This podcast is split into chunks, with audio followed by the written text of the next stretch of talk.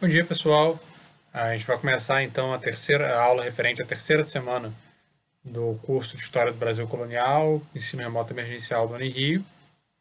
É, e na aula de hoje a gente vai discutir a expansão marítima portuguesa para tentar pensar o Brasil, a viagem de Cabral e a chegada na Terra, né, que depois viria a ser chamada de Brasil, num contexto mais amplo.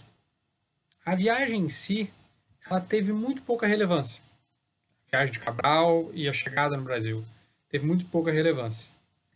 Mais importante dessa viagem foi o fato de ser a segunda viagem à Índia. É, o Brasil em si, ele teve uma relevância muito. A, a, chegada no que viria a ser o Brasil nesse momento foi muito pouco importante. Então, para que serve essa aula? Se 1500 em si foi, foi pouco importante. Foi menos importante que 1492, a chegada de Colombo no Caribe. Foi, foi menos importante do que 1498, a chegada de Vasco da Gama na, na Índia. Então, qual é o interesse dessa aula? Se eu já começo dizendo que 1500 em si é pouco relevante. O interesse dessa aula é pensar, é para inserir o Brasil no contexto mais amplo do Império Português e introduzir questões que vão ser trabalhadas em outros espaços, é, em outros momentos do curso. Então, a gente vai tentar mostrar aqui como o Brasil, o Império Português foi muito mais do que a América, muito mais do que o Brasil.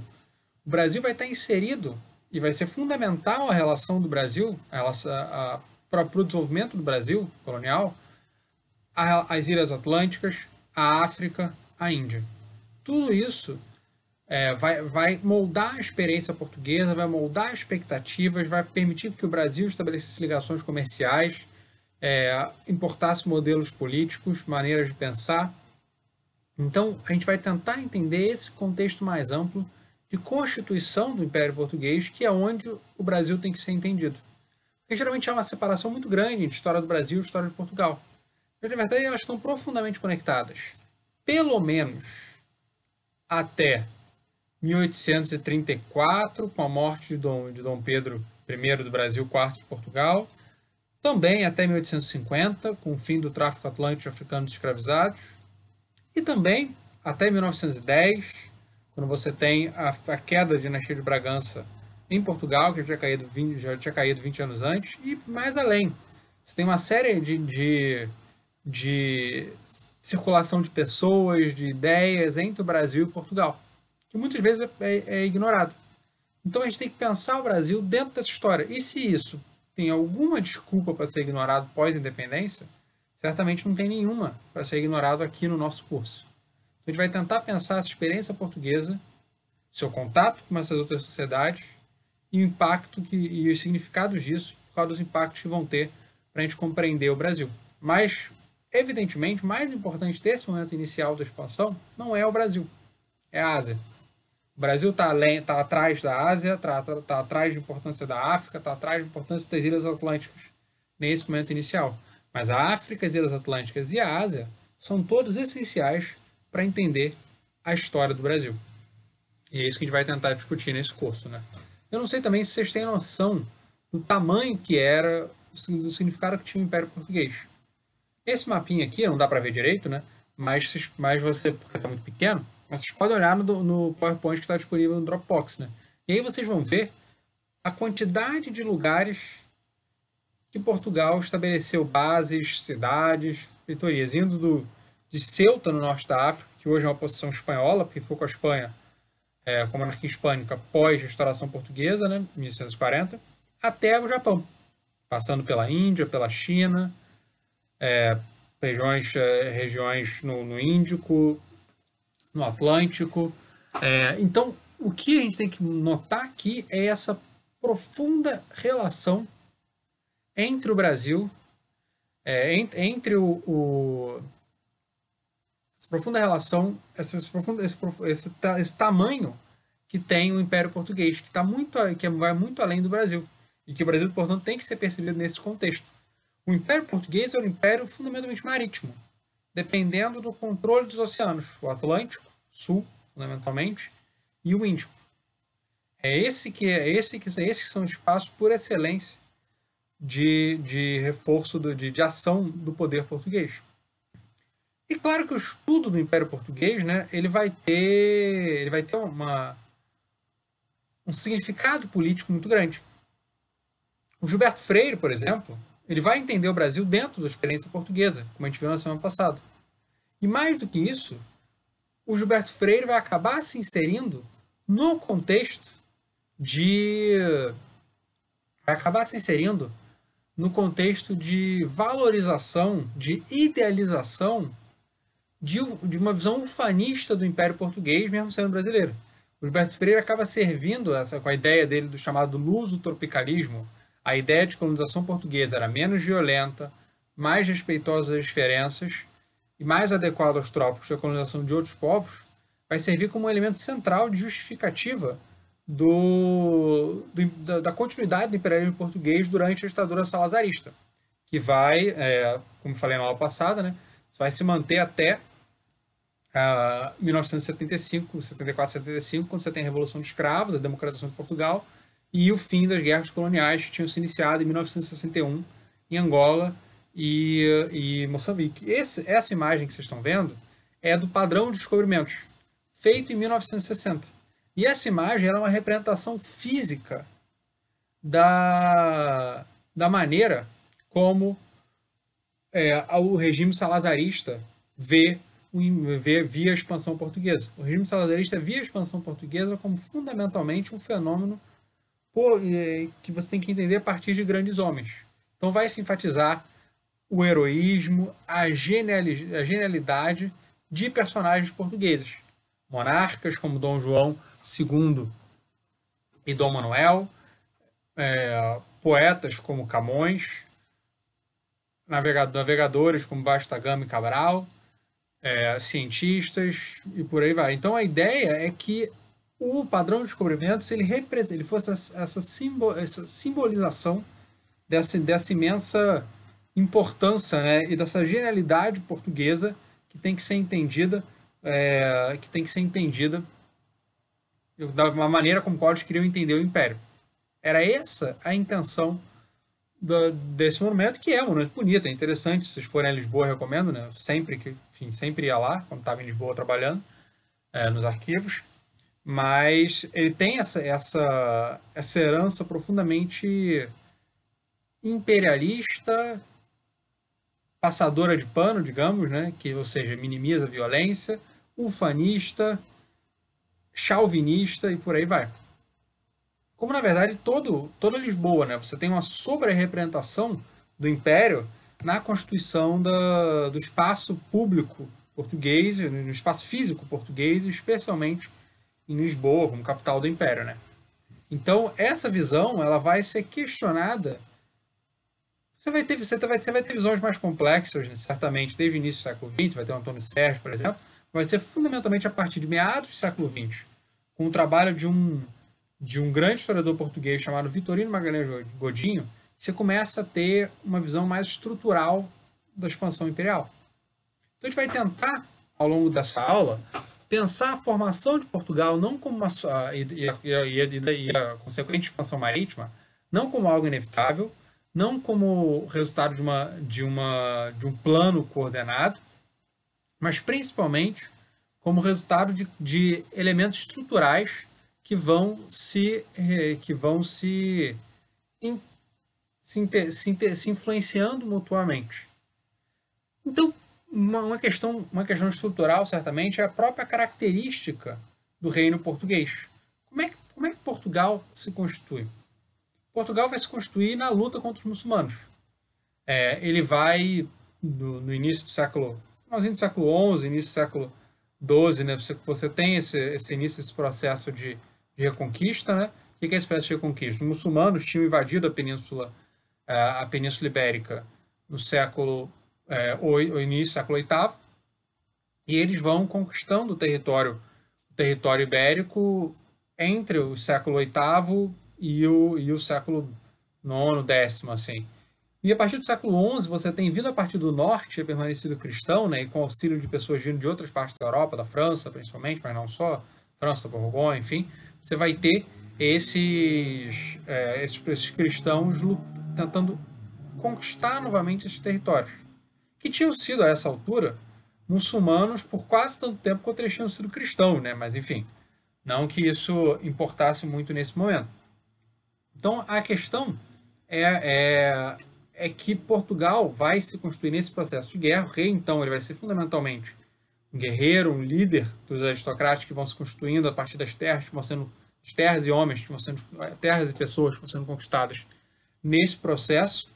E o território português acaba se fechando relativamente, se consolidando relativamente cedo. Por quê? Porque Portugal, né, ele vai estar tá envolto pelos outros reinos cristãos, que, que vão acabar se consolidando e sendo maiores e mais fortes do que do que Portugal, como a gente pode estar tá vendo aqui nesses mapas que eu coloquei aqui. Você vê os, as, a Península Ibérica em vários momentos, né? Final do século VIII, no início do século X, final no meio do século XII e já para o final do pro, já posteriormente no final do século XV. É, então o essa, essa, essa estrutura, essa conquista, né, faz por muito tempo se pensou, se ensinava no ensino médio como o primeiro Estado moderno. Em certo sentido, a ideia de, dessa, dessa esse caráter excepcionalmente é, precoce de consolidando das consolidações das fronteiras está certo, mas o Estado moderno pressupõe uma modernidade que estava ausente nesse momento. Portugal era uma monarquia dentro de modelos medievais, ainda que ela tivesse uma, uma consolidação de poder, uma, uma, o monarca tivesse talvez um pouco mais poder que em outros espaços, porque ele não tinha que lidar com aristocracias enraizadas há séculos já que afinal Portugal tinha conquistado esse território e o rei e a aristocracia tinham se consolidado conjuntamente, com o rei concedendo terras a essa aristocracia.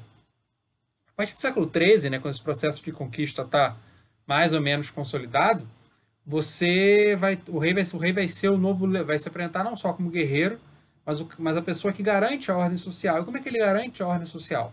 Dando a cada um que é seu como determinado por Deus. Ele vai legislar e ele vai julgar. E para isso, ele vai começar muito lentamente, num processo que vai durar séculos, a, a demandar, a, a, a, a, ter o apoio de, de, um grupo de letrados, pessoas cuja principal, cujo principal capital nessa sociedade é o seu conhecimento do, do direito, das letras, e que, portanto, podem fazer e aplicar leis em conjunto com o monarca. Mas esse processo, que, que eu estou falando várias vezes que se deu ao longo de séculos, não foi um processo unidirecional. Você teve momentos de reforço do poder régio, momentos de recuo do poder régio. E, fundamentalmente, qual era o elemento central uh, pra, que prejudicava o avanço do poder régio? Era a aristocracia. Eram os grandes nobres. Por quê? Porque eles, eles queriam, ao mesmo tempo que o, que o poder eh, real se expandia, eles também expandiam o seu poder senhorial. Então tinha áreas que os monarcas não podiam influenciar diretamente. Tinha áreas que a capacidade, de, a influência do monarca era relativamente limitada. Então, nesse sentido, o que é, o monarca ele precisava dos aristocratas, mas esse aristocrata, exatamente porque ele precisava desses aristocratas, esses aristocratas frequentemente podiam eh, se interpor a, a esse e limitar esse, essas iniciativas régias. E eh, dentre esses aristocratas, você tem elementos muito importantes na própria família régia. Então você vai ter conflitos literalmente fratric, fratricidas, conflitos entre irmãos, parentes, por aí vai. E junto a isso, você sempre vai ter a ameaça castelhana, especialmente depois que Leão e Castela, né, dois reinos da, na Península Ibérica, se, se agregam. E aí você fica essa essa possibilidade né, de limitação do. Sempre temor né, de que Portugal fosse ser incorporado nesse reino maior ibérico ao longo da, da, da, da Baixa Média e também da, da época moderna. Né? Então, o, o monarca, ele, por um lado, se pensava que a função dele era manter a ordem, mas exatamente para manter a ordem, ele tinha que gerar algum tipo de mudanças, porque ele precisava se fortalecer para manter, é, manter a ordem. Né? Então você vai ter conflitos constantes, que é algumas décadas mais, outras menos, né? mas o, o principal é vocês não acharem que você vai ter uma marcha do poder régio sem pausa, é, e na mesma velocidade ao longo do século. São momentos de consolidação, momentos de enfraquecimento. Mas enfim, mas isso aí vocês veem em medieval, né, que certamente sabe-se muito mais, né, o Paulo André, a Miriam, é, sabe muito mais de história de Portugal medieval do que eu, que, que, que, que ainda tem que estudar muito mais sobre isso. É, uma coisa que dificultava né, essa consolidação dessa aristocracia, que era benéfico para a coroa, era que você não tinha uma determinada uma regra muito precisa para a passagem do, do, do, da herança de uma geração para outra, e que isso dificultava a formação de grandes casas senhoriais. Você não tinha grandes ca casas senhoriais que pudessem rivalizar com a coroa portuguesa, pelo menos até o fim do século XIV, ou seja, durante o período da primeira dinastia, a, a dinastia de Borgonha. Hum, porque é, é, diferente do que acontecia em outros reinos na, na época, de outros, de outros reinos na mesma época.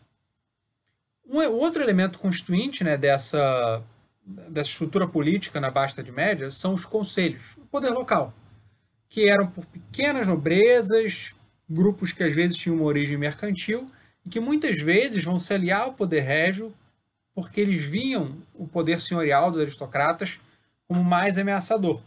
Então, essa, essa sociedade ela nunca foi composta só por aristocratas e o rei. Teve também esses outros elementos, muitas vezes que essas elites locais muitas vezes eram resultado de processos de ascensão né, no contexto de mercantilização, expansão do comércio na, entre os séculos XI e XIII. Então você já tem um triângulo político aí. Você ainda pode somar a igreja, né, para formar um quadrilátero político, digamos assim, é um quadrado político. E esses vários elementos vão estar o tempo todo em contato, em conflito nesse momento. Só que aí, você, só que aí vai chegar o século XIV. Foi um momento de crise em toda a Europa, em todo o mundo, o mundo euroasiático, em algum grau também na África, embora a gente tenha muito menos dados sobre o impacto da, da peste negra na África. Está sendo uma coisa que está começando a ser estudada, mas sabe-se muito menos sobre isso ainda. Então, a, e assim, a gente vive num momento de pandemia, mas a peste negra é algo muito, numa escala incomparavelmente. Qual, qual, qual a porcentagem? Qual o país mais afetado do mundo pela, pela pandemia? Segundo os dados atuais, é o Peru, que morreu mais ou menos, tem mortes confirmadas, mais ou menos 0,1% da sua população. Um em cada mil pessoas. Ora, peste negra, você tem a morte da escala de um terço a metade da população europeia, dependendo, vai, varia dependendo do lugar. Então, isso dá uma, isso dá uma ideia, né? do impacto da peste negra. Inclusive, sobre você tem no excelente podcast do Rui Tavares, né, que está recomendado no programa do curso, você tem uma memória, uma série de episódios sobre a peste negra que eu recomendo que vocês ouçam também. Quando vocês ouçam o podcast todo do Rui, mas enfim, esse é especialmente interessante. Rui, inclusive, que é o organizador do livro, né, da, da, coleção do livro a qual pertence a coleção que eu passei para vocês, que é o 1498, da Angela Barreto Xavier, e do Nuno Senos. O Rui organiza essa coleção toda, né? É essa Portugal, uma retrospectiva. É, então você tem no século XIV a peste negra, você tem crises é, de fome por causa de mudanças climáticas, você tem um resfriamento, né? Você tem séculos XI a XIII, você tem fundamentalmente por causa de questões de radiação solar, enfim, questões climáticas mais amplas, você tem uma, uma diminuição das colheitas, e aí isso, isso também isso ajuda, isso ajuda a produzir essa fome. Você tem conflitos dentro da família real e você tem as guerras com Castela, como por exemplo essa, essa é a mais recente essa que eu coloquei na que eu coloquei na, no PowerPoint, que é de 1369 a 1382, e pior ainda, você vai ter a morte do rei, o rei Dom Fernando, sem um filho homem.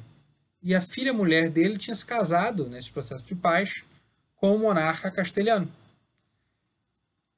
E aí é a questão que você, vai ter na, na, na crise dinástica entre 1383 e 1385. Quem vai assumir o trono português?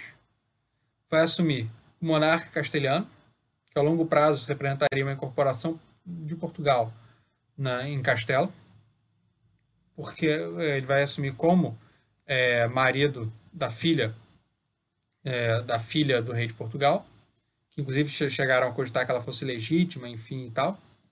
É, é, ou vai assumir o irmão ilegítimo do rei, Dom João de Avis, que era português, morava em Portugal. Então, você vai ter um momento de conflitos internos. Você vai ter uma, uma parte considerável da aristocracia se aliando ao monarca castelhano, visto vendo essa aliança como um momento de possível consolidação de consolidação e expansão do seu poder, mas também você vai ver a setores, outra parte da aristocracia, mas principalmente elites locais, mercadores, se aliando ao Dom João de Avis. E aí você vai ter uma, uma questão que vai ser é uma tensão que vai perpassar a história portuguesa durante séculos, que é uma tensão entre uma, um, impulsos filo-castelhanos, ou seja, de aproximação com Castela, e de, e de uma aproximação que a cultura pode ser cultural, política, familiar, econômica também, mas menos, mas também uma incorporação, é, uma incorporação, mas, mas também elementos castelhanofóbicos, digamos assim, elementos de rejeição a Castela. Então, esses dois elementos vão estar presentes na história portuguesa durante vários séculos, especialmente séculos 14 e 17, como a gente vai ver depois mais para frente no curso também. Então então você vai nesse conflito, quem vai sair beneficiado vai ser o Dom João de Avis. Eles, é uma vantagem é que a, a bastardia, a, a ilegitimidade, melhor dizendo, não era uma, algo tão visto, visto tão negativamente como viria a ser pós o processo de contra-reforma, reforma católica, contra-reforma e o Concílio de Trento, né, que vai consolidar os sacramentos, que vai ver a, a ilegitimidade como um, como um elemento pior, né, nessa como, como elemento mais negativo. E aí você vai ter essa essa nova dinastia que vai ascender, que vai ser a dinastia de Avis, né? Porque ele era mestre da, da porque o Dom João, o primeiro monarca, que inclusive vai reinar durante quase 50 anos, né? Que foi essencial, inclusive, para a consolidação da dinastia, né? Porque nem todas as dinastias duram tanto tempo, né? É, a dinastia Tudor, né? Muito famosa, né? Que você tem The Tudors, uma série de filmes, né?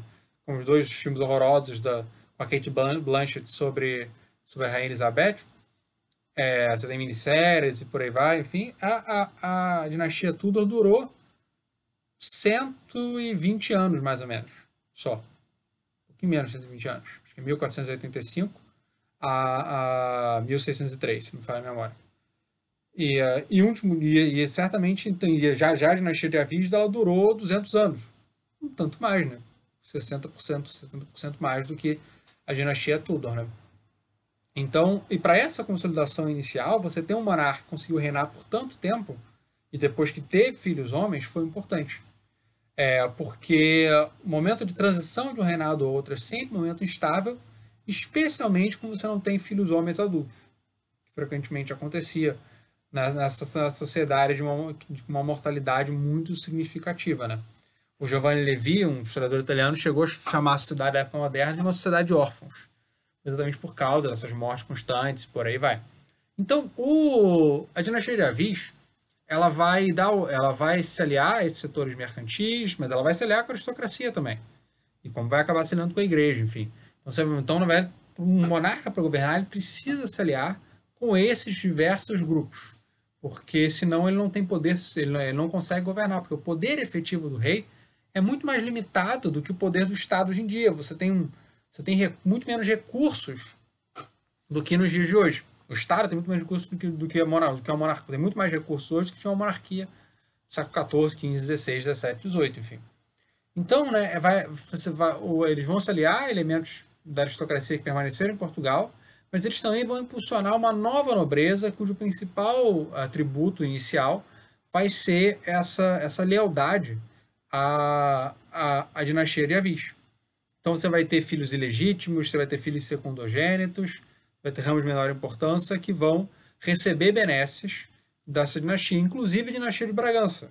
Depois vai assumir o trono em 1640 e depois, em 22, né, o trono brasileiro. Essa dinastia de Bragança, que vai reinar no Brasil até 1889 e em Portugal até 1910, as origens dela estão nesse momento inicial como uma casa aristocrática profundamente ligada a, a, dinastia, a dinastia de Avis, né?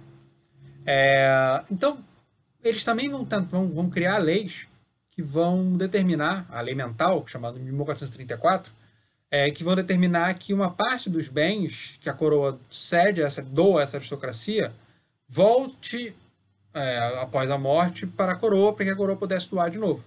Então isso vai criar um incentivo também para que essa para que essa aristocracia o tempo todo é, sirva a coroa portuguesa. Então a coroa portuguesa vai viver nesse processo de um, uma relação umbilical com a aristocracia, que é algo que vai ter reflexos muito importantes durante a, durante a época moderna.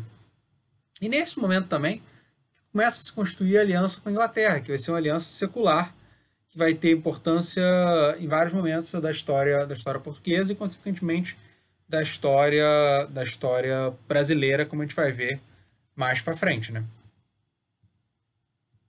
Esse é o Dom Afonso, né? Dom Afonso Henriques, primeiro rei de Portugal. E aqui algumas citações interessantes, né?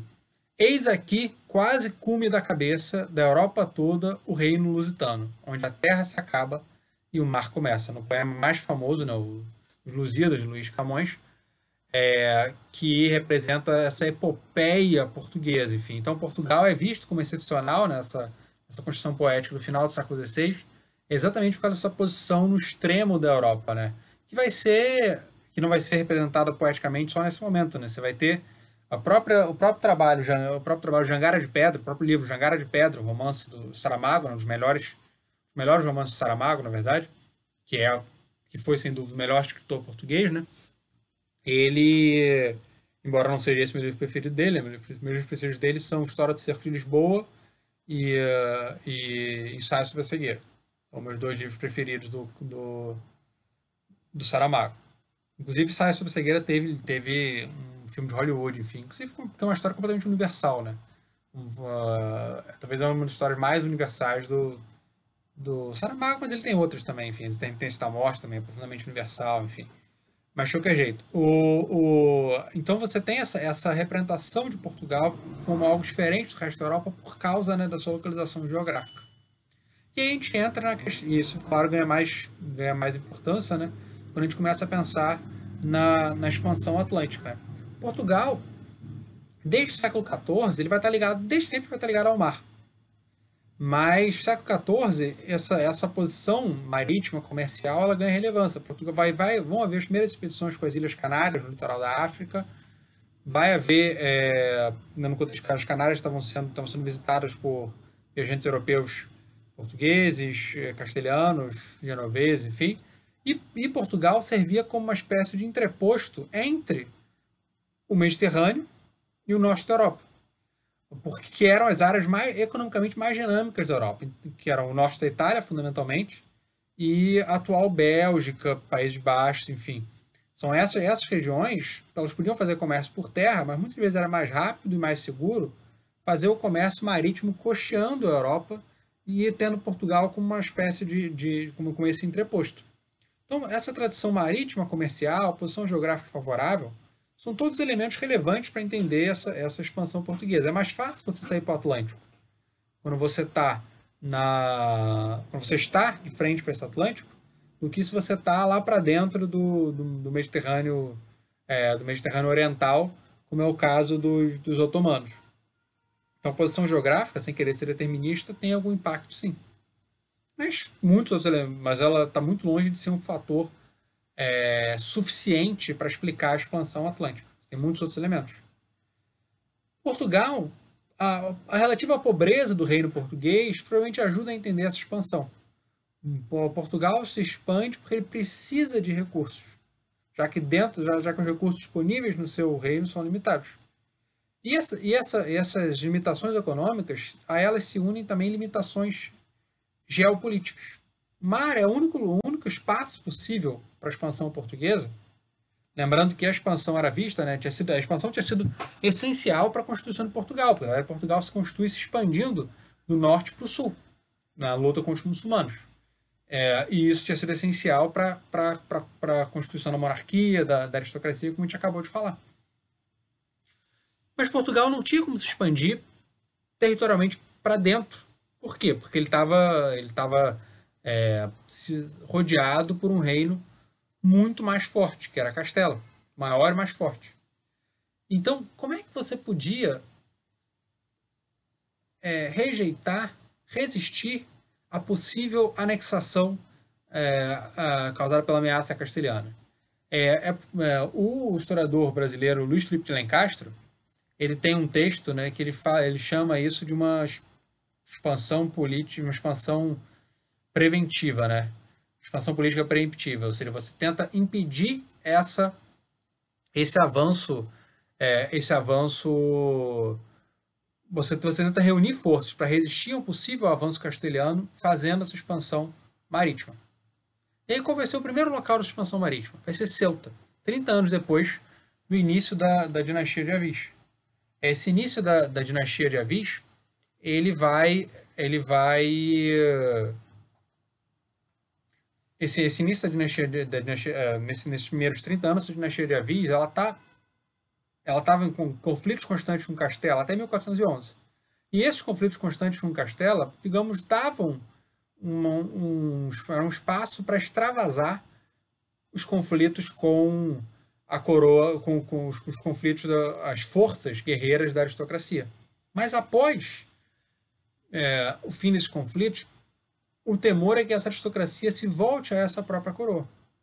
Então, como é que você pode, por um lado, abrir espaços para que essa, que essa aristocracia conquiste butins, conquiste, é, conquiste, consiga saquear, consiga exercer essas aptidões guerreiras que são essenciais para o seu prestígio? Como é que você consegue aumentar o prestígio dessa primeira dinastia? Como é que você consegue ter acesso a mais recursos?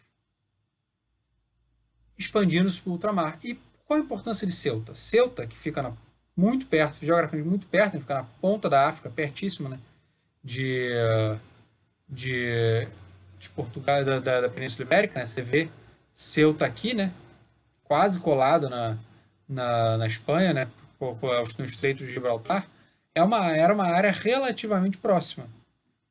Granada, aqui no, sul da atual Espanha, era visto como uma região é, como uma área que quem devia poder fazer essa luta contra os muçulmanos em Granada, essa prestigiosa luta, essa, essa, atenta essa mentalidade cruzadística, ela, essa mentalidade ligada às cruzadas, ela é vista como um filme, um, ela controlar, era um elemento para Castela.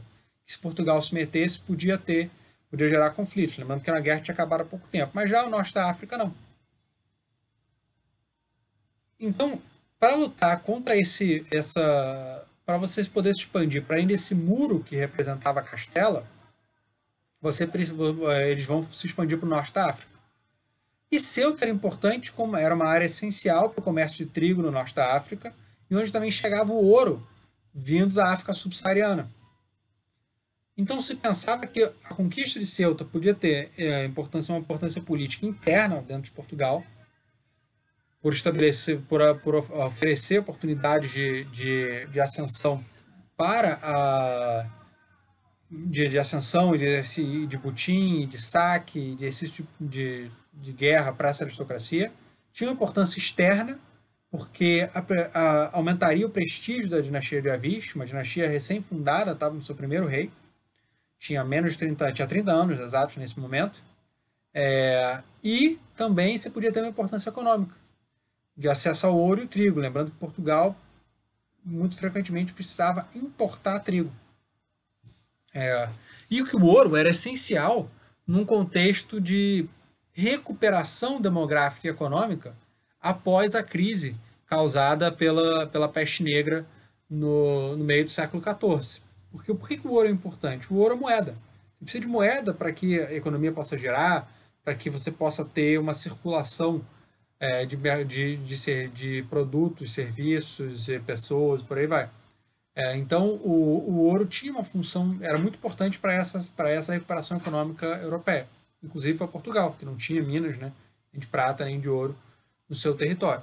Então, se conquista Ceuta. Vai ser uma grande expedição financiada pela coroa, mas o, o problema é que você vai ter pouca pouca, muito pouca lucratividade nesse momento, porque o que, o que os muçulmanos fazem? Desviam as rotas comerciais. Então você não consegue, é, em, vez, em vez de, de Ceuta ser uma área da, do, do, de onde se poderia exportar trigo para Portugal, Ceuta passa a depender de comida.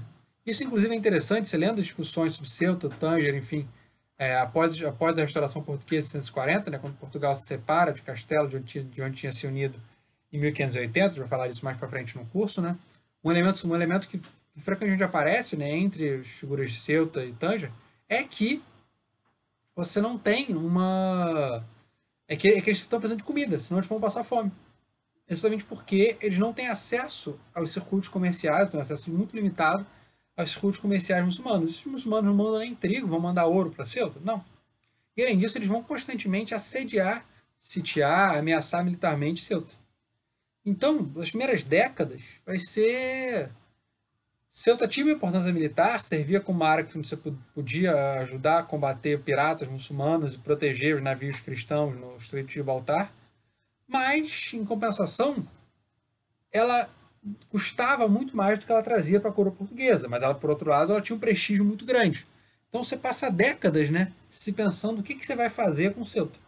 Só mais para o meio do século, quando a expansão, a partir da década de 40, quando a expansão portuguesa na norte da África consegue conquistar outros territórios, isso fica um pouco mais aliviado. Mas mesmo assim sempre vai ter essa preocupação, porque essa maior parte dos territórios do norte da África vão valer muito mais pelo, pelo seu prestígio do que propriamente pela sua. Vale muito mais pelo seu prestígio do que, do, do que por sua importância econômica é, nesse, nesse momento.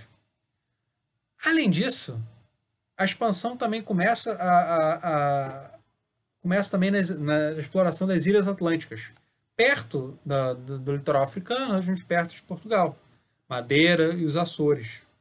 É, a partir da década de final da década de 1410, década de 20, enfim, ou seja, poucos anos depois de Ceuta. Então, essas ilhas, elas eram ilhas desabitadas.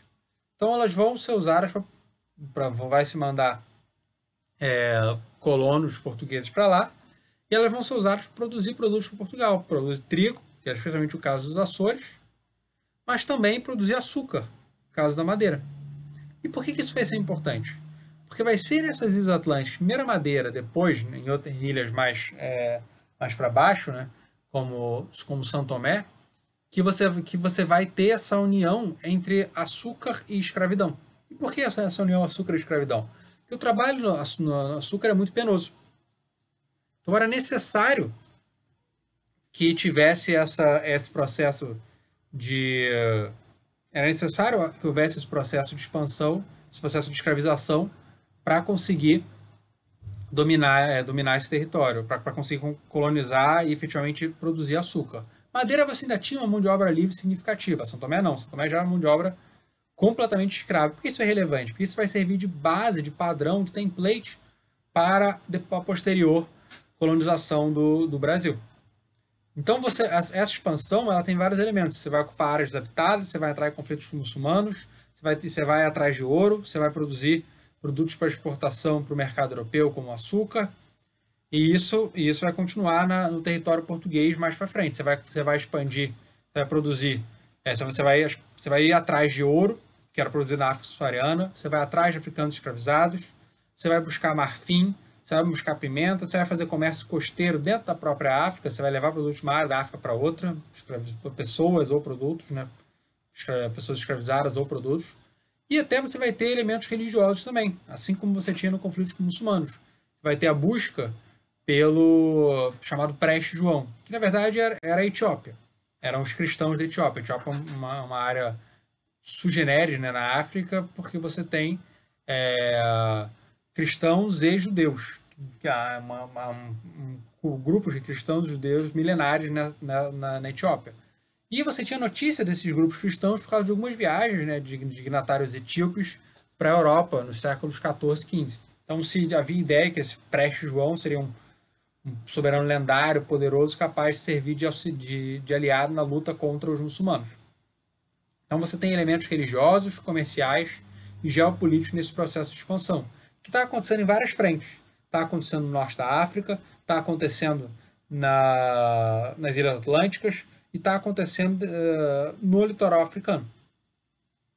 E a lucratividade vai ser grande, especialmente a partir do meio do século, do século XV, e vai aumentar ainda mais a partir do final do século XV mais por causa do ouro do que dos escravizados, embora os escravizados também fossem importantes.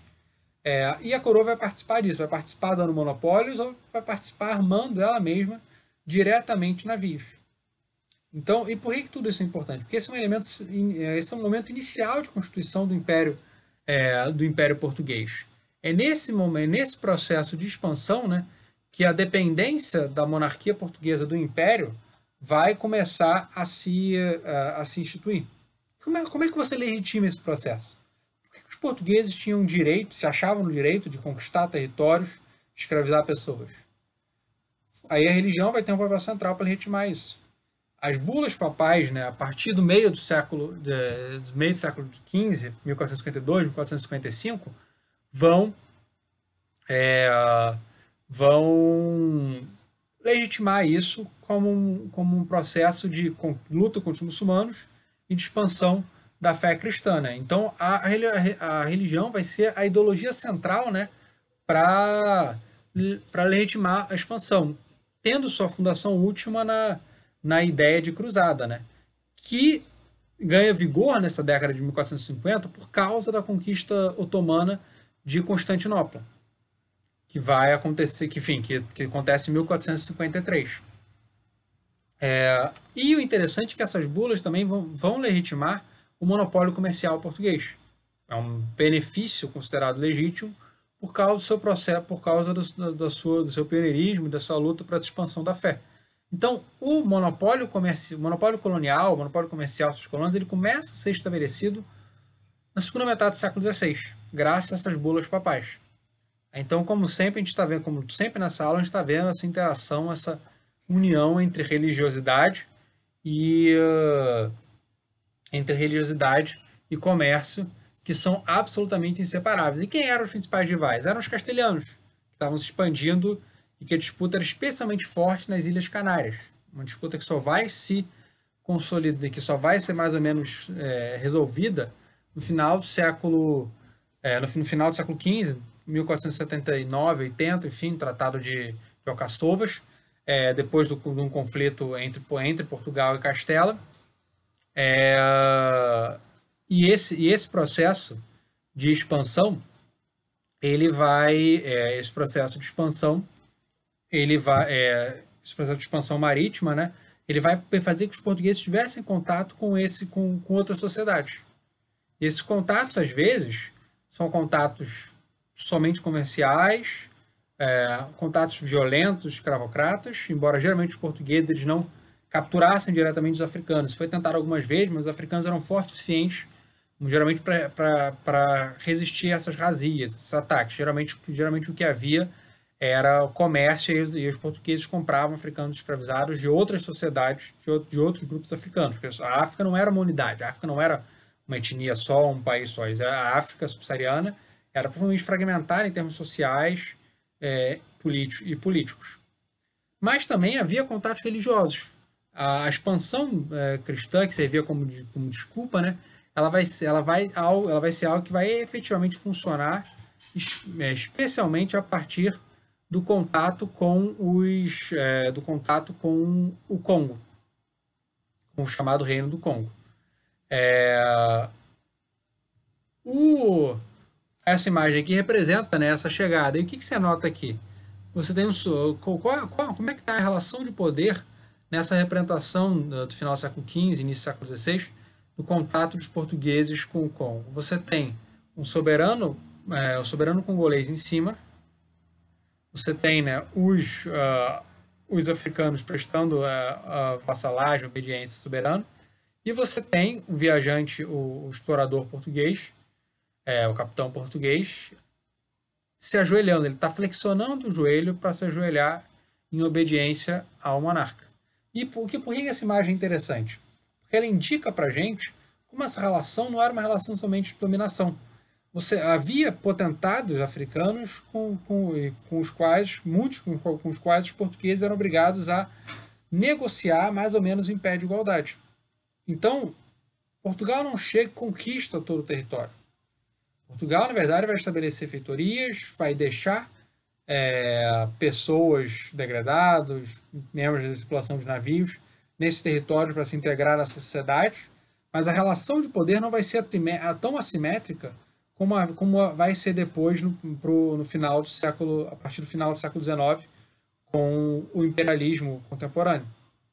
Essa é uma relação de poder muito menos assimétrica, porque os portugueses não tinham capacidade militar de conquistar grande parte desse território.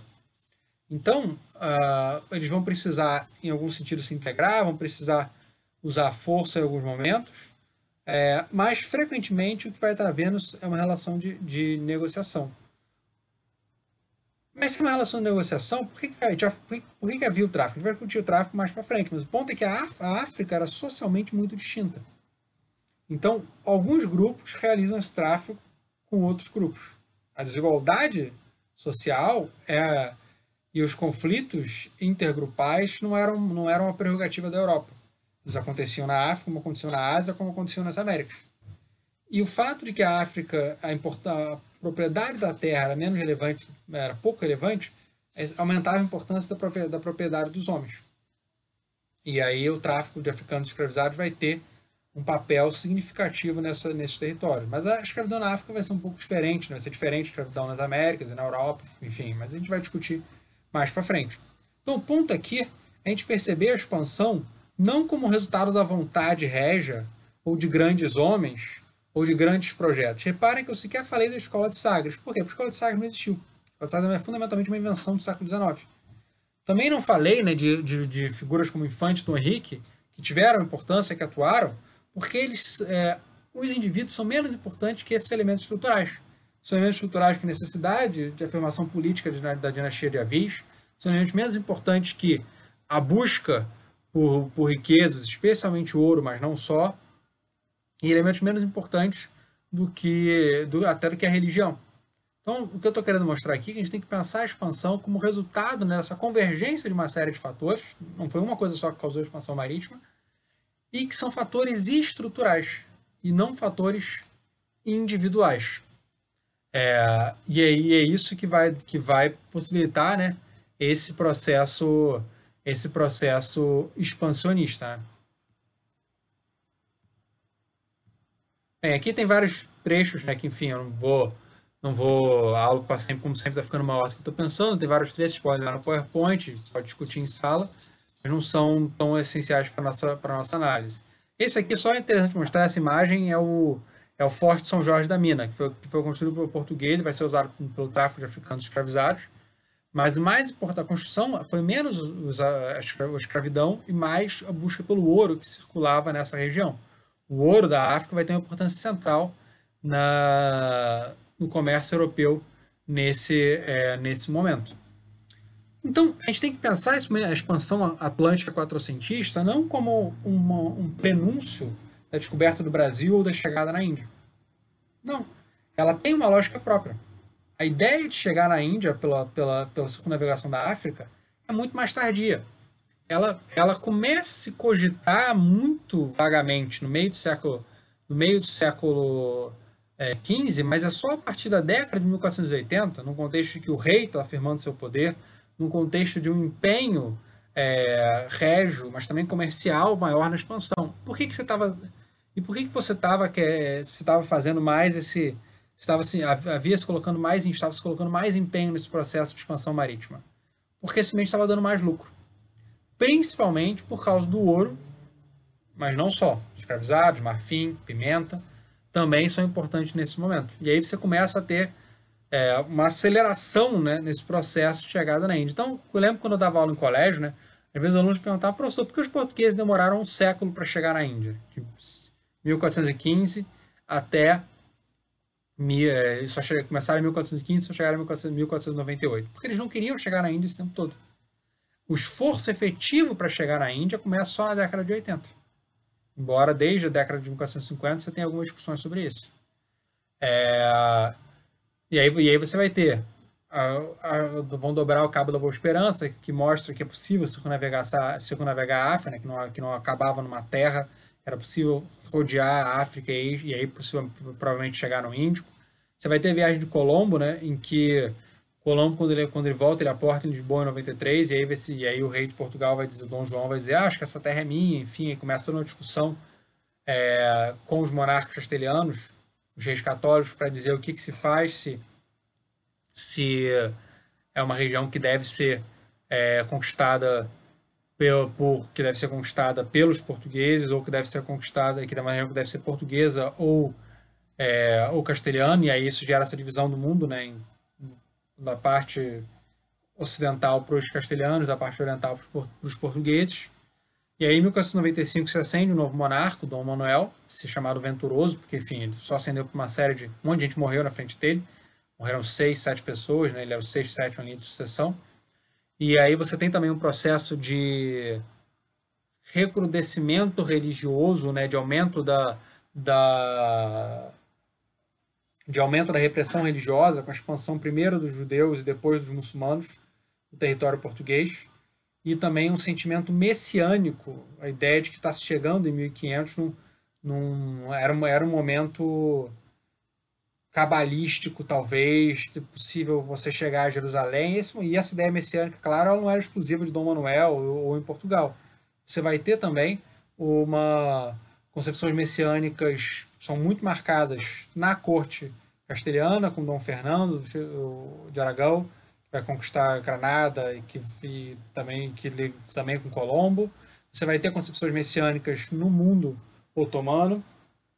É, então, é, é, esse messianismo português nesse momento, essa possibilidade de que a expansão servisse como a, conquista de Jerusalém, a chegada na Ásia servisse como prenúncio da, da reconquista de Jerusalém, ela não é algo especificamente português. Ela, na verdade, está caracterizada também por essa. faz parte de todo esse mundo mediterrâneo na, por volta do ano 1500. E que talvez fosse ainda mais além disso.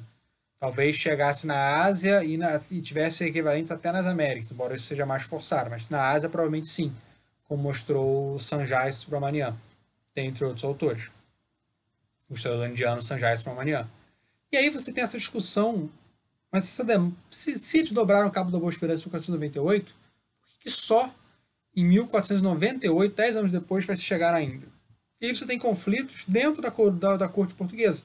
Assim como no século XV tinha se discutido se valia a pena ou não ficar no norte da África, tinha se cogitado abandonar as possessões no norte da África, no, no final do século XV vai, vai, se discutir, será que vale a pena um investimento para chegar na Ásia?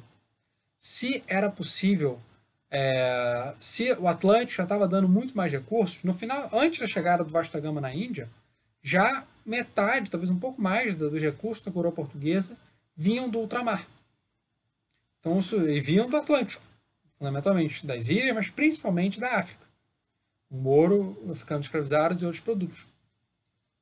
Então você tem uma disputa né, entre aqueles que favorecem essa, essa manutenção da ênfase no Atlântico e aqueles que favorecem a chegada na Ásia. Chegada na Ásia, claro, tem interesses comerciais, especiarias, como, a gente, como sempre se fala no ensino básico e tal. Mas, provavelmente o que foi fundamental foi esse desejo régio dentro dessa concepção messiânica de que, chegando na Índia, seria possível posteriormente conseguir alianças, conseguir recursos para expulsar os muçulmanos da Terra Santa. E aí vai se mandar a viagem do Vasta Gama, né, que era uma viagem que não era talvez tão importante, exatamente pelo, a gente percebe pelo fato de que o Vasta Gama não era uma figura das mais prestigiosas dentro da, da, da, da alta sociedade portuguesa, da nobreza portuguesa, pelo contrário. E aí esse, esse navio chega em 1498 no, na, eh, na, na Índia. Mas foi um fracasso. Por que ele foi um fracasso? Porque ele tinha os presentes que ele trazia para os potentários indianos eram muito irrelevantes para os padrões daquela sociedade. Eles não conheciam nada, eles confundiram uh, é, hindus com cristãos, hindus com muçulmanos. Eles precisavam da ajuda de pilotos muçulmanos para conseguir chegar nesse território. Eles, as mercadorias que eles trouxeram, que eles, levaram para a Índia, tinham muito pouco valor.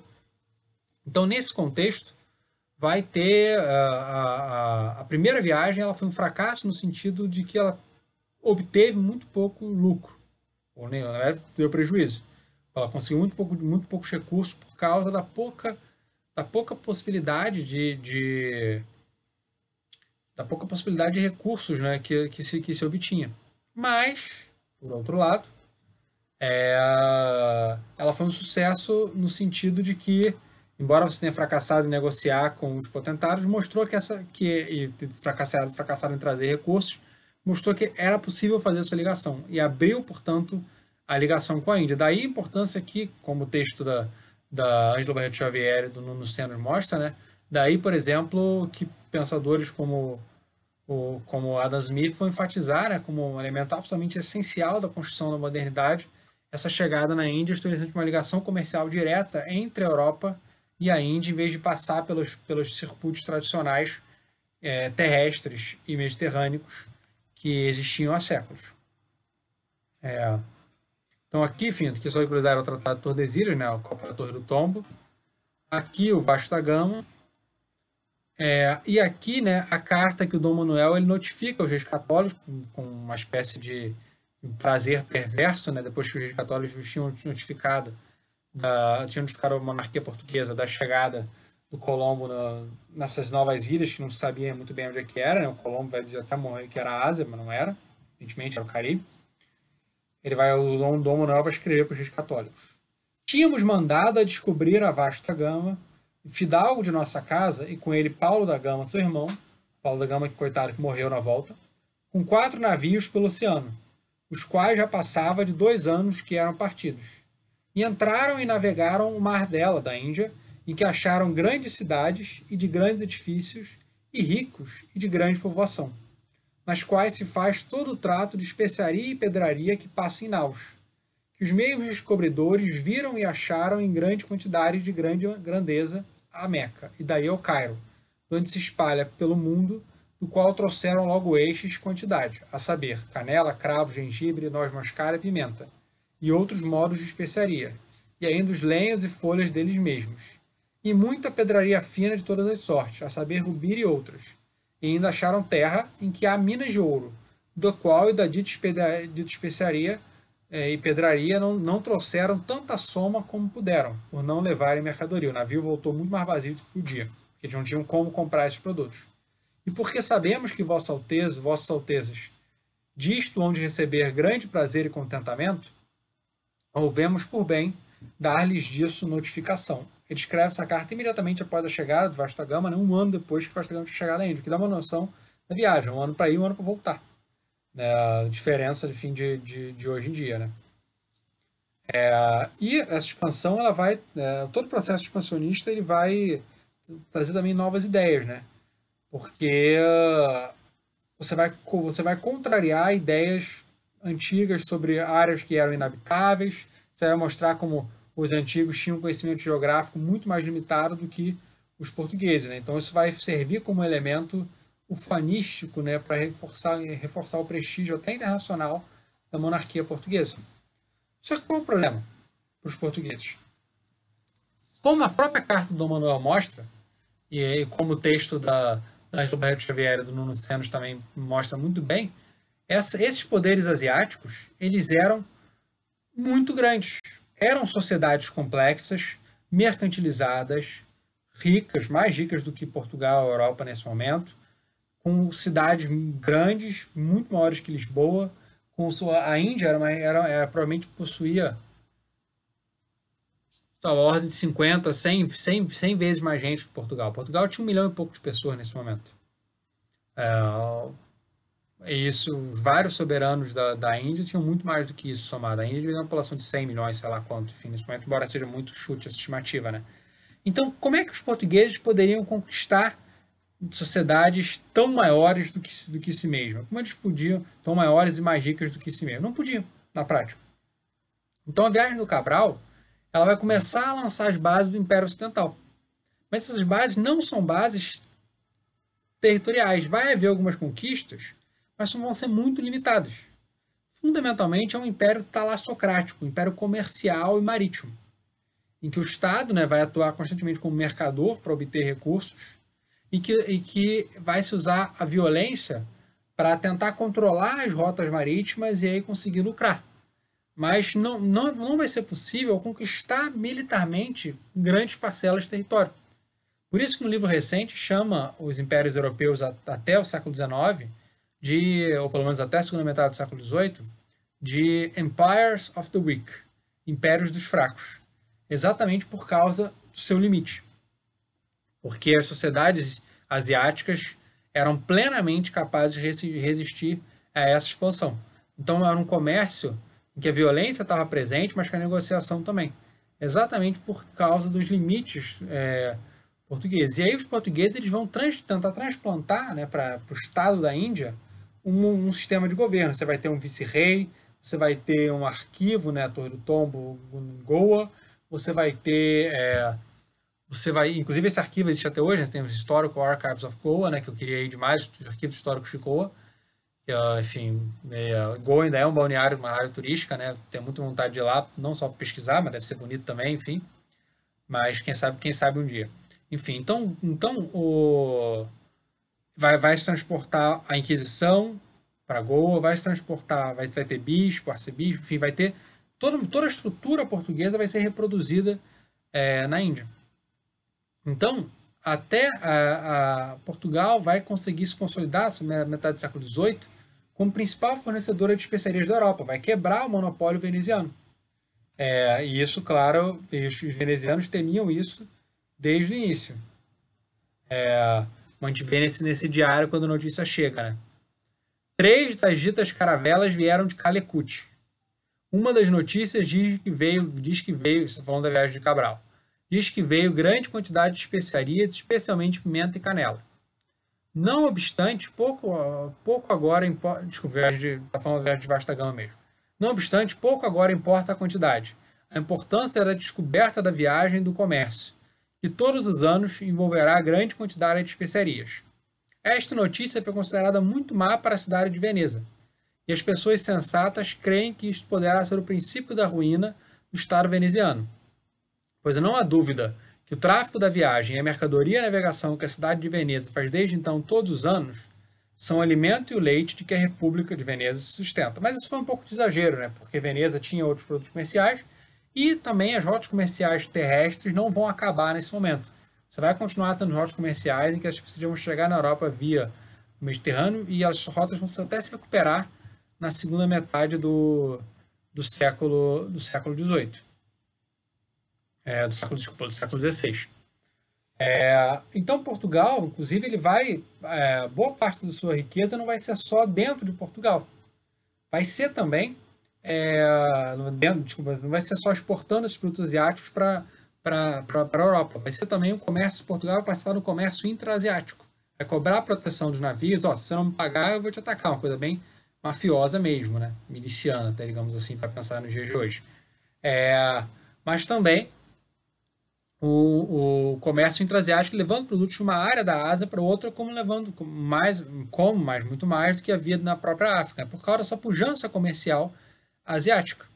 Então o império ele não era uma estrutura monolítica. O império era uma rede de relações em que os o império português na Ásia era uma rede de relações é, em que você tinha instituições formais, áreas do norte portugueses, mas que também os particulares iam se entranhando, expandindo redes comerciais e, e portanto, tinha, tinha uma relevância muito grande também. E aí, e aqui nesse império se mistura tudo: comércio, política e religião. O, é, o, a expansão da fé era possibilitada por causa da expansão comercial. E a expansão política, ela se beneficiava economicamente, a política se beneficiava economicamente dos recursos trazidos pelo comércio, mas também se beneficiava pela, pela é, mas também se legitimava através da religião. E aí, essa ideia milenarista de, de conquista de Jerusalém vai desaparecer relativamente rápido. Mas, porém, o... a religiosidade vai continuar a ser o elemento que justifica a própria presença portuguesa na Ásia. E o que, que vai tornar também essa presença tão prestigiosa? Vai ser momento, vai ser a questão que é um conflito constante com muçulmanos. Então, se consolida definitivamente até o século XIX como o ultramar como sustento da coroa portuguesa. E esses recursos vão permitir que essa coroa portuguesa sustente as elites portuguesas e que também obtenha um estatuto político menos relevante dentro da própria Europa. Não, se não tivesse expansão marítima, muito provavelmente Portugal, certamente Portugal teria sido menos relevante na Europa, mas mais ainda, Portugal também não conseguiria, é, talvez não tivesse conseguido manter sua própria independência. Esse gráfico aqui mostra o peso do império né, na, nas finanças portuguesas. 1497 já é quase metade da arrecadação. E aí, com a chegada na Índia, já passa 60% da arrecadação. Vai diminuir, enfim, depois, mas o ponto é vocês perceberem como, né? Vai diminuir, vai diminuir no século XVII, de crise, depois cresce de novo com ouro no século XVIII. Mas o ponto é perceber aqui como o império sempre vai ter um, vai sempre vai ser um elemento central para financiar a monarquia portuguesa e a própria economia portuguesa. Nenhum outro lugar da Europa dependia tanto do império quanto, é, quanto Portugal. A gente vê aqui já em 1500 era muito mais do que o do que era, era o dobro do que era muito pouco, mas era o dobro, né, da da Espanha, mas chega no final, em 1800, um quinto de toda a renda portuguesa dependia do Império. Então você dá uma noção, em comparação com, sei lá, 1,9% da, da Espanha. A Inglaterra, ela cresceu muito nesse momento por causa da expansão, principalmente asiática, né, na Índia. Mas enfim, que a mais qualquer o ponto é perceber como Portugal era, tinha uma dependência absolutamente excepcional. E aí que essa frase né, do São Francisco Xavier é interessante. Aqui os portugueses são senhores do mar e os infiéis da terra. Mostra muito bem como é que era essa alassocracia, esse império que era fundamentalmente marítimo. Mas que também teve uma série de fracassos. Né? Esse decreto imperial chinês é interessante, quando os portugueses tentaram atacar uh, para conquistar um, um, um entreposto territorial na China. O imperador vai determinar para que todos os vissem, tanto os de Cantão como os da região, para dar a entender que não tinham em conta ocupar-se dos portugueses e que para o povo não falasse os portugueses, as suas cabeças e naturezas foram trazidas pelos portugueses diante dos mandarins de Cantão, penduradas pelas ruas e depois jogadas nos monturos. E disso, e disso, e disso ficou, disso ficou não consentirem mais portugueses na terra nem outros estrangeiros. Ou seja, vai se transformar, os portugueses vão ser derrotados e colocados como exemplo, né, demonstrando o fracasso retumbante deles na China.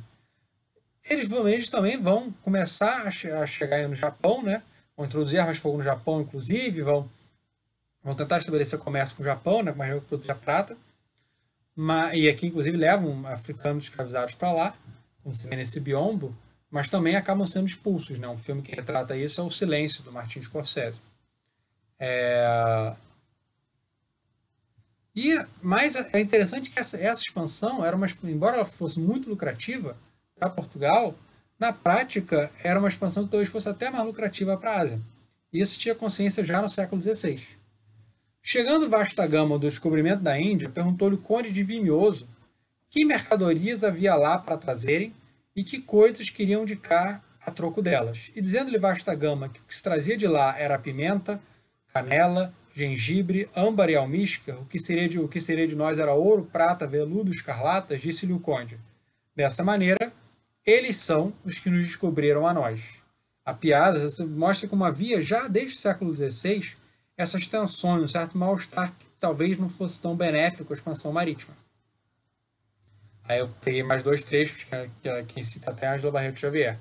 Ah, quantos homens têm gastado esta Índia? Se fala no final do século XIX, por causa das mortes nesse processo de expansão. A Índia dá um rico, uma pessoa fica rica, por ele mata um cento, 100 morrem, e empobrece 200. Então isso dá uma noção de como a, a Índia tinha limitações. A Índia ela trazia muitas riquezas, mas essas riquezas não beneficiavam regularmente a todos. Vocês estão vendo, né, o maldito carro aqui, devem estar ouvindo esse maldito carro aqui fazendo som aqui, enfim, peço desculpa, mas fazer o quê? Agora estão quase terminando o áudio. É, então, como é, é, e aí, sim, essa situação também é interessante para mostrar né, as críticas que havia na própria época, né? É um diálogo numa peça de teatro. Como hás nome, cavaleiro? Eu hei todo mundo. e meu tempo todo inteiro sempre a buscar dinheiro, e nisto sempre me fundo. E eu, em nome ninguém, e busco a consciência. Esta é boa experiência, de nato, escreves tu bem.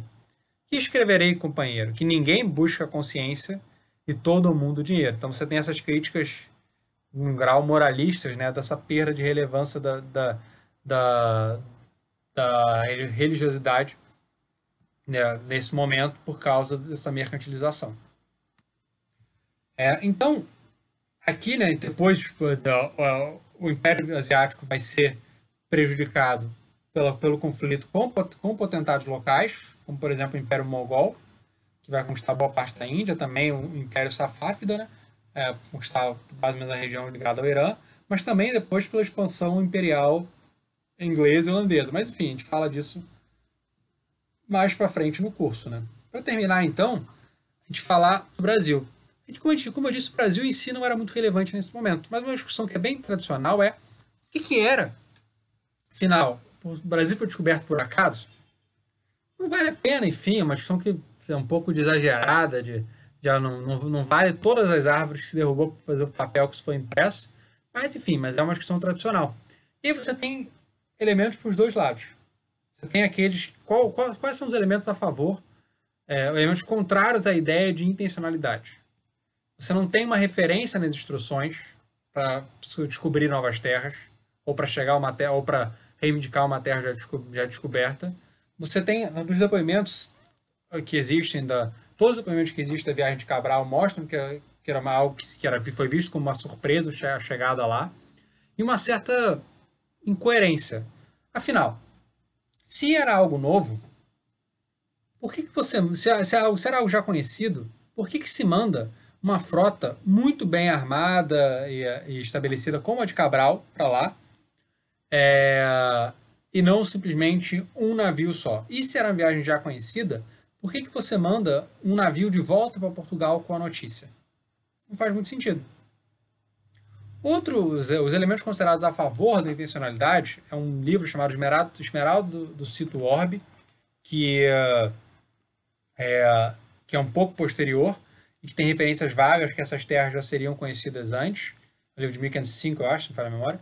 É, é perfeitamente crível que tenha havido expedições atlânticas anteriores das quais não se tem notícia, porque isso ajudaria a entender a, a, a, o, a rota feita pelo meio do Atlântico por Vasta Gama e por Cabral, para desviar das, da, das, dos ventos é, ruins no, na costa da África, e uma suposta convicção dos monarcas portugueses, que teoricamente já saberiam né, que havia algo assim no meio do século, no meio, meio da década de 1490, antes da chegada do Cabral aqui, com a Constituição isso em resposta às viagens do, do, do Colombo.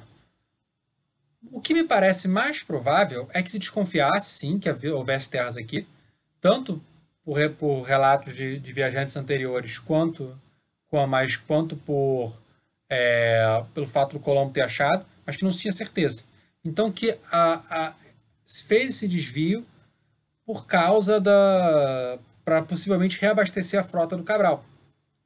Mas também como resultado dos conflitos internos dentro da própria corte. Uma ideia do, do historiador português, é, enfim, que eu esqueci, agora, agora me deu branco no, no nome dele, escreveu de Ceuta a Timor, do Filipe Tomás. É, ele, ele fala, ele tem um artigo recente, de 2009, 2009, chamado é, Dom Manuel, a Índio Brasil, em que ele sugere que havia conflitos internos dentro da corte portuguesa e que setores que eram mais favoráveis ao Atlântico, à exploração do Atlântico, vão convencer o Cabral a fazer esse desvio para achar novas terras e tentar reforçar essa posição deles. Então é possível que tenha sido isso também. Então, assim, eu não acho que soubesse que havia o Brasil aqui. Eu acho que se tinha desconfiança de que houvesse esse território, e daí o uh, Cabral fazer esse desvio, mesmo porque isso era interessante para a própria viagem para a Índia, como inclusive o Caminha vai falar, né? Lembrando que a fonte complementar dessa aula a fonte primária é, para ser discutido nessa aula é a Carta do Caminho. Então, é, se chega ao Brasil. Mas esse território vai ser inicialmente chamado de Ilha de Santa Cruz, Terra de Veracruz, enfim e tal. Que só, de, só vai ser chamado de Brasil a partir de alguns anos depois, por causa do pau-brasil. É, embora o Brasil até, inclusive, já, o nome que circulasse, já tem há séculos mapas nesse território, né, mapas na, na mapas europeus que tem uma Ilha Brasil, que aparece em vários lugares do Atlântico, que era um território meio mítico, enfim. É... Mas por que o Brasil vai ser, esse novo território vai ser absolutamente negligenciado? Porque você não tem o que comercializar. Enquanto na Índia você tem, você tem pedras preciosas, prata, ouro, especiarias, o que, que você tem lá no. O que, que você tem aqui, aqui no, nesta terra de Santa Cruz? Papagaios, possivelmente eh, indígenas a escravizar, como vai acontecer depois, embora não tanto nessa inicial, e principalmente para o Brasil. Então, não vai ser algo muito relevante nesse momento, né? É, se você começa a tentar fazer um arrendamento para comerciantes nesse território, que não dá muito certo, né? Enfim. Mas o ponto é que nas primeiras décadas eh, o Brasil vai ser, esse território vai ser muito pouco ignorado. E quando é que ele começa a ser chamado de Brasil? É, aparece pela primeira vez em 1506 já o nome Brasil. Em 1512 a 16 o nome recebe uh, uma sanção oficial. Mas ele era, enfim, mas era isso. Nas primeiras décadas você tem uma região profundamente sofisticada, rica, povoada, que era a Índia, produtos muito interessantes para os europeus, e uma área que os, que os europeus vão ter muito pouco lucro. Então, você, ah, os esforços portugueses nas primeiras décadas estão muito mais ligados ao, à Índia do que ao Brasil. A gente vai discutir na próxima aula né, esse processo inicial de ocupação do Brasil. Aqui é um manuscrito né, da, da Carta do Caminho, da Torre do Tombo. Aqui o plano de Cantina, a primeira representação do Brasil. Né? Vocês podem ver aqui. Aqui a divisão do território entre Castelo e Portugal, né? Depois você vai inclusive ter conflitos na Ásia, né? Na, na para ver onde que acaba um e outro, e as Filipinas acabam ficando com, com os espanhóis, enfim e tal. É, enfim, aqui uma, aqui né, essa carta de Isabel de Castela, falando dessa história que os portugueses já conheciam, enfim, mas a gente pode seguir. É, vocês podem dar uma olhada, no, dar uma olhada desse, nessas fontes no, no, no PowerPoint se vocês tiverem curiosidade. E esse aqui é interessante, né? É uma, é uma, é uma relato de um cronista da Ásia reclamando né, do nome né, que ficou para o Brasil. Como o demônio, por o sinal da cruz, perdeu o domínio que tinha sobre nós, mediante a paixão de Cristo Jesus consumada nela, tanto que naquela terra começou de vir o pau vermelho chamado Brasil, o diabo trabalhou para que este nome ficasse no, na boca do povo se perdesse de Santa Cruz. Como se importasse mais o nome de um pau que tinge panos, que daquele pau que deu tinta a todos os santos, os santos todos os sacramentos pelos quais somos salvos, por, por o sangue de Cristo Jesus que nele foi derramado. Então, enfim, o Brasil, segundo o João de Barros, o Brasil tem esse nome por esforço do diabo. E acho que com isso a gente termina a aula de hoje e a gente volta na e a gente volta na semana que vem com o início da ocupação portuguesa, especialmente em relação com os indígenas. Então é isso, pessoal. Obrigado. Até.